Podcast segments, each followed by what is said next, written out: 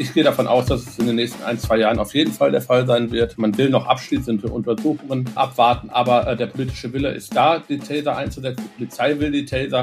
Darum, also ich gehe fest davon aus, dass die Taser äh, flächendeckend eingeführt werden. Elf Polizeibehörden in NRW haben schon Taser im Einsatz und Innenminister Reul zieht eine positive Bilanz. Er sagt, die wirken vor allem abschreckend. Aber es gibt auch Kritik an den Waffen. Was zu dem Thema Taser in NRW gerade diskutiert wird, hört ihr in dieser Folge. Rheinische Post Aufwacher. News aus NRW und dem Rest der Welt. Heute mit Wiebgedumpe. Schön, dass ihr dabei seid. In unserem zweiten Thema sprechen wir über das Lieblingsthema der Menschen im Rheinland, den Karneval. Und was sich die Stadt Köln gemeinsam mit der Polizei für den Sessionsauftakt in zwei Wochen überlegt hat. Zuerst gibt's aber die Meldungen aus der Landeshauptstadt und die kommen wie immer von Antenne Düsseldorf. Schönen guten Morgen, mein Name ist Oliver Bent und das sind unsere Themen heute Morgen. In Düsseldorf beginnen in diesen Tagen die Aufbauarbeiten für die Weihnachtsmärkte. In diesem Jahr gibt es da kaum noch Einschränkungen. Dann soll die Suche nach Schwimmkursen in Düsseldorf vereinfacht werden. Dafür möchte sich zumindest die schwarz-grüne Ratsmehrheit einsetzen. Und in Herd soll das Neubaugebiet 40549 weiter in die Höhe wachsen. In der kommenden Woche soll der Planungsausschuss grünes Licht für den nächsten Bauabschnitt geben. In der Innenstadt beginnen die Aufbauarbeiten für die Buden und Hütten des Weihnachtsmarktes. Nachdem der Markt 2020 komplett abgesagt wurde und 2021 nur eingeschränkt stattfinden konnte, gibt es in diesem Jahr nur wenige Einschränkungen. Antenne Düsseldorf-Reporterin Olga Thomashoff mit den Details. Der Engelchenmarkt am Heinrich-Heine-Platz kann da in diesem Jahr wegen Bauarbeiten nicht stehen. Die Buden werden jetzt an der Kö stehen, zwischen Tritonenbrunn und Girardet-Brücke. Auch auf dem Gustav-Gründgens-Platz gibt es in diesem Jahr wieder Hütten. Hier konnten wegen Bauarbeiten im letzten Jahr keine stehen. Vom 17. November bis zum 30. Dezember können wir die Märkte besuchen. In diesem Jahr soll der Fokus auf das Energiesparen gelegt werden. Es sei nahezu vollständig auf LED-Lampen umgestellt worden, heißt es von der Düsseldorf Tourismus GmbH. Die Suche nach Schwimmkursen soll einfacher werden. Dafür machen sich CDU und Grüne im Sportausschuss stark. Sie fordern, dass die Stadtverwaltung eine digitale Such- und Anmeldefunktion einrichtet, auf der alle Kurse auf einer Seite angezeigt werden, und zwar in sämtlichen Schwimmbädern und von allen Anbietern. Neben der Bädergesellschaft bieten auch Vereine wie die DLRG Schwimmkurse an. Im Moment muss man sich bei der Anmeldung von Bad zu Bad klicken, was sehr umständlich ist. Schwarz-Grün will damit den Zugang zu Schwimmkursen vereinfachen. In Herd wächst seit einigen Jahren das Neubaugebiet 40549 in die Höhe. In der kommenden Woche soll der Planungsausschuss grünes Licht für den nächsten Bauabschnitt geben. Geplant sind rund 220 weitere Wohnungen. Dennis Lieske mit mehr Infos. Auf dem Bauabschnitt, der jetzt auf den Weg gebracht werden soll, steht im Moment unter anderem eine Trampolinhalle. Bis 2025 sollen auf dem ehemaligen Schießgelände zwischen Hansa Allee und Wildstädter Straße insgesamt rund 1000 neue Wohnungen gebaut werden. Die ersten sind bereits fertig. Gestern haben auch die ersten Geschäfte eröffnet, ein Lebensmitteldiscounter und ein Drogeriemarkt. Geplant sind auch zwei Kitas, Arztpraxen, Restaurants, eine Grünanlage und zwei Tiefgaragen, in denen auch rund 300 Stellplätze für Fahrräder eingerichtet werden werden. Das waren die Nachrichten von Antenne Düsseldorf. Mehr gibt's immer um halb bei uns in den Lokalnachrichten oder natürlich auf unserer Seite antennedüsseldorf.de. Dankeschön nach Düsseldorf. Taser, die mit Elektrostößen Menschen außer Gefecht setzen sollen, sind als Waffe bei der Polizei nach wie vor umstritten. Elf Polizeibehörden in NRW haben diese Geräte gerade testweise im Einsatz und sie kommen auch zum Einsatz. Laut Innenminister Reul sollen sie vor allem eine abschreckende Wirkung haben. In zwei Fällen in Dortmund, die für sehr viel Aufmerksamkeit gesorgt haben, hat das aber offenbar nicht funktioniert und es gab danach Todesfälle. Im NRW-Innenausschuss hat Reul die Taser gestern aber trotzdem verteidigt. Gucken wir drauf mit NRW-Chefreporter Christian Schwertfeger. Hi Christian. Hi, grüß dich. Roy findet diese Taser ja offenbar gut und zieht auch eine positive Bilanz. Wie genau begründet der die? Ja, die Taser ähm, sind äh, bei der Polizei Nordrhein-Westfalen seit Anfang 2021 äh, im Einsatz. Du sagtest gerade in elf Polizeibehörden vor allen Dingen in den großen, sagen wir Dortmund, Köln. Und jetzt kommen noch sieben weitere hinzu. Also es gab insgesamt 500 Einsätze bislang in diesem Jahr, im Jahr davor nochmal 200 Einsätze mit Tasern, also 700. Und Eu begründet das halt, äh, dass diese Einsätze eigentlich bis auf drei wo äh, Personen, die involviert waren, in Krankenhäuser eingeliefert werden mussten, alle gut ausgegangen sind. Auch Untersuchungen, äh, wissenschaftliche Untersuchungen, die zeitgleich stattfinden, kommen bislang auch zu dem Ergebnis, dass die Taser eine Bereicherung für die Polizei sind. Okay, er hat ja auch gesagt, in den meisten Fällen bleibt es bei der Androhung davon. Genau. Und ähm, der innenpolitische Sprecher der NRW-FDP, Marc Lübke, ist ja auch pro Taser. Er will, dass eben ab sofort alle 47 Kreispolizeibehörden damit ausgestattet werden. Welche Gründe sprechen denn dagegen und welche Gegenstimmen gibt's? Die Einführung des Tasers, dass sie überhaupt erprobt werden, seit 2021 ist eine lange Geschichte vorausgegangen. Jahrelang wurde diskutiert, äh, ob die eingeführt werden sollen oder nicht. Die Grünen äh, sind prinzipiell gegen diese Taser. Sie sagen halt, es gibt Beispiele aus den USA, dass es dort dann halt auch äh, zu äh, schweren Verletzungen kommen kann mit Todesfolge. Also äh, die Polizei könnte halt im Einsatz so eine Begründung halt nicht sehen, ob jemand herzkrank ist oder nicht. Und äh, wenn sie bei demjenigen einen Taser einsetzen, ja, das kann das schwerwiegende Folgen haben. Mhm. Und das ist halt so der Hauptgrund gegen einen Taser. Thema waren im Innenausschuss auch zwei Einsätze in Dortmund, nach denen jeweils zwei Menschen gestorben waren. Einmal ein 16-Jähriger Anfang August und ein 44-Jähriger im Oktober.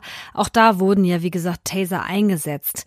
Kann man schon sagen, welche Rolle die da jeweils gespielt haben?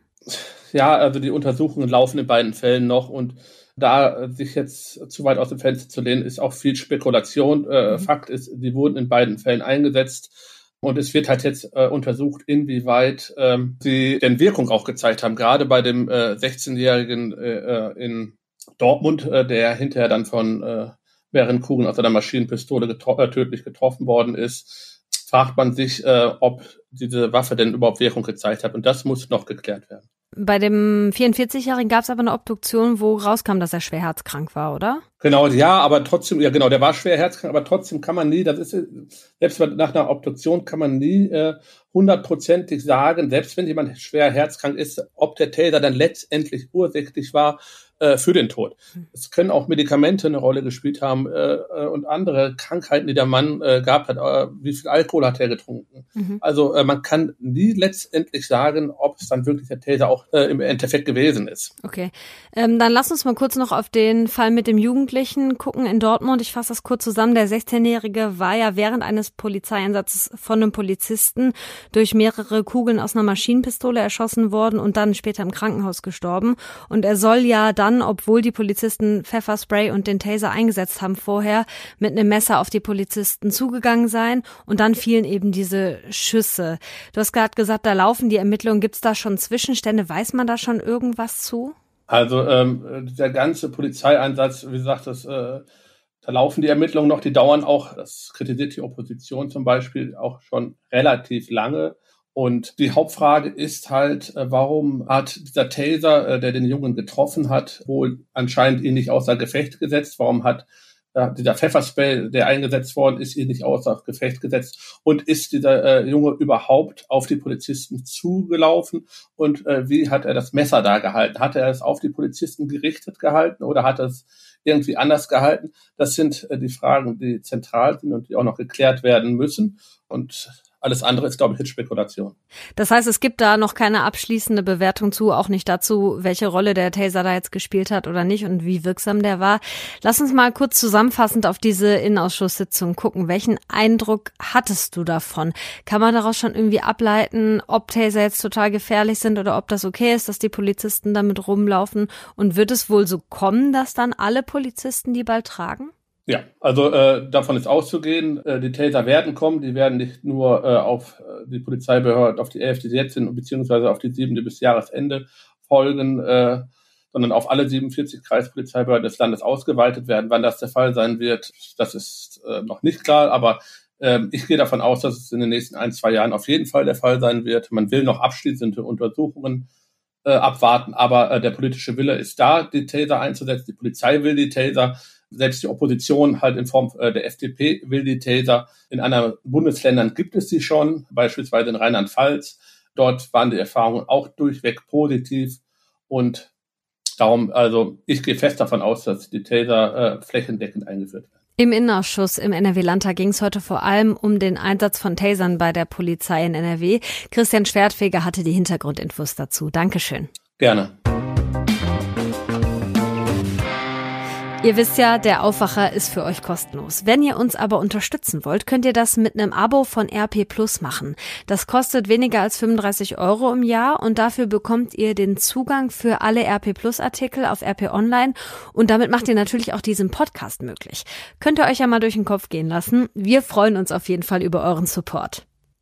Für die unter euch, die Karneval lieben, ist das eine sehr gute Nachricht. Für die, die immer flüchten, naja, eher nicht. Der 11.11. .11. ist nicht mehr lange hin, zwei Wochen um genau zu sein. Und für Köln heißt das, Ausnahmezustand planen. Mit ihren Plänen ist die Stadt jetzt an die Öffentlichkeit getreten und Claudia Hauser aus dem NRW-Ressort war dabei. Claudia, in der Vergangenheit ist in Köln ja zum Karnevalsauftakt schon mal einiges schiefgegangen. Wo genau lagen da die Probleme? Die Probleme betreffen vor allem das Viertel rund um die Zülpicher Straße. Das ist so die Studentenfeiermeile in Köln und ähm, das sogenannte Quartier Lateng. Da feiern die meisten am 11.11. .11. Und da gab es zumindest in der Vergangenheit viele Prügeleien, viele aggressive Leute auch, später am Tag zumindest, und große Vermüllung des ganzen Viertels. Also für die Anwohner ist es auch immer eine Zumutung.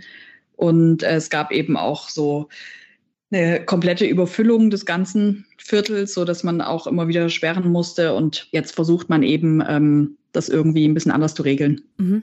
Und was will die Stadt jetzt dieses Jahr anders machen? Also es soll vor allem um die Anwohner gehen, dass die besser geschützt werden. Und dazu werden dieses Jahr äh, zum ersten Mal einige Nebenstraßen rund um Rathenauplatz in Köln und Züppicher Platz gesperrt. Das sind kleinere Straßen, da sollen dann also nur die Anwohner reinkommen. Und so soll eben verhindert werden, dass die Feiernden sich da in den Hauseingängen erleichtern, was halt auch immer wieder passiert, und dass die Anwohner zu sehr belästigt werden da ähm, den ganzen Tag lang. Und es wird auch Änderungen geben beim Einlass. Es wird nur noch einen Zugang ins Züppicher Viertel geben. Der geht von der Unimensa aus.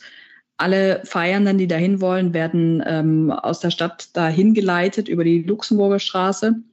Und da gibt es eben an diesem Zugang nochmal mehrere kleine Kontrollstellen so versetzt und will man halt vermeiden, dass sich da zu lange Schlangen und Staus bilden und das Zülpicher Viertel dann halt auch immer wieder äh, zusperren, wenn es ausgelastet ist. Dazu gibt es dann auch eine Ausweichfläche. Das gab es allerdings im letzten Jahr auch schon, ähm, wo man die Leute dann auch teilweise noch versucht, so ein bisschen zu bespaßen mit einem DJ, aber der soll auch nur eingesetzt werden, wenn eben Leute auf dieser Ausweichfläche sind, damit dann nicht Leute auch so zum Feiern hingehen.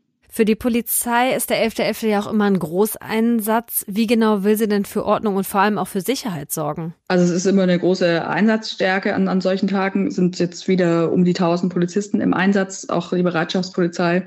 Und es ist aber dieses Jahr so, auch im Vergleich zu letztem Jahr, da hat nur Köln am 11.11. .11. was gemacht und da gab es eben genug Polizei in NRW. Dieses Jahr gibt es verschiedene Veranstaltungen, da muss die Polizei auch wieder anders verteilt werden und deshalb gibt es in Köln dieses Jahr 200 bis 300 Polizisten weniger. Aber die Polizei ist ganz zuversichtlich, dass das alles gut klappt und machen, die machen sich da keine Sorgen. Es wird, was, was auch neu ist, es wird äh, Anhalte- und Sichtkontrollen geben. Also Leute werden rausgezogen, ähm, Taschen werden durchsucht. Es wird einfach insgesamt verstärkte Kontrollen geben, auch in den Bahnen schon. Okay, wie siehst du das? Klingt das alles nach einem guten Plan? Also die Stadtdirektorin Andrea Blome meinte schon, und da hat sie natürlich recht, dass sie, die Stadt die macht ja keine Veranstaltung, wo sie sagt, bitte kommt alle nach Köln, sondern die kommen einfach, ohne dass man was sagt. Köln ist einfach attraktiv am 11.11., .11., die Leute kommen. Und deshalb, es wird sich jetzt nicht vermeiden lassen, dass, dass wieder viele Leute kommen mal sehen. Also es klingt jetzt ganz äh, vernünftig, dass, dass der Eingang irgendwie anders geregelt ist. Ich finde es mit den Anwohnern auch gut. Die ähm, sind dadurch wirklich besser geschützt und können halt auch mit eigenen Bändchen, die die dann kriegen, immer raus und rein, müssen sich da jetzt nicht in irgendeine Schlange stellen, wenn sie in ihr eigenes Haus wollen. Aber alles andere muss man dann sehen, äh, wie dann die Bilanz am Ende ist. In zwei Wochen wird in Köln Karneval gefeiert und die Stadt und Polizei haben einen Plan aufgestellt, wie sie da zum Sessionsauftakt für ein bisschen Ordnung sorgen wollen. Danke Claudia Hauser für die Infos. Gern geschehen. Freitag ist ja Kulturtipptag und den bekommt ihr heute von Philipp Holstein. Ich empfehle den Roman Connemara von Nicolas Mathieu. Den Autor könnten einige kennen von seinem Roman Wie später ihre Kinder. Das ist ein Vorgängerroman und der handelte von der Jugend in den 90er Jahren. Und das aktuelle Buch Connemara leiht sich den Titel von einem schwelgerischen Chanson, Le Lac du Connemara heißt das von Michel Sardou. Und der Titel wird auf dem Land mit voller Inbrunst mitgesungen und in der Stadt eher ironisch. Und das ist eben die Trennlinie, die durch die französische Gesellschaft läuft. Dafür interessiert sich Nicolas Mathieu und er illustriert das an zwei Personen, nämlich Hélène, Mitte 40, die aus der großen Stadt heimkehrt in ihren Geburtsort und dort auf ihre Jugendliebe Christoph trifft. Die beiden beginnen eine Affäre und sie reiben sich aneinander, weil sie unterschiedliche Dinge erlebt haben. Die eine hat an einer Elite-Uni studiert, der andere ist immer an seinem Ort geblieben und ist nun Vertreter. Und was aus dieser Geschichte wird, was aus dieser Liebesgeschichte wird, ist sehr, sehr angenehm und spannend zu lesen. Große Empfehlung, Connemara von Nicolas Mathieu, erschienen bei Hansa Berlin. Danke, Philipp. So, hier kommen noch ein paar Kurzmeldungen für euch. In Oberhausen treffen sich die Jusos von heute an bis Sonntag zum Bundeskongress. Das Treffen der Jugendorganisation der SPD steht unter dem Motto Solidarisch, komme was wolle. Die Jusos beraten über verschiedene Anträge und wählen den stellvertretenden Bundesvorsitz.